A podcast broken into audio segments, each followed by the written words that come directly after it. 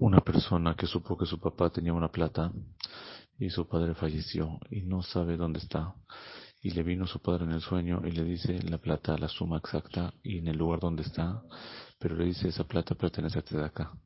Y fue, buscó y si estaba la plata ahí, exactamente como le dijo en el sueño, de todas maneras se puede quedar con la plata. ¿Por qué? Porque no, los sueños no les hacemos caso para la alajá, es como una duda, y por eso es que él todavía puede quedarse con la plata, aunque sea que le dijeron todo el número exacto y el lugar exacto donde estaba la plata.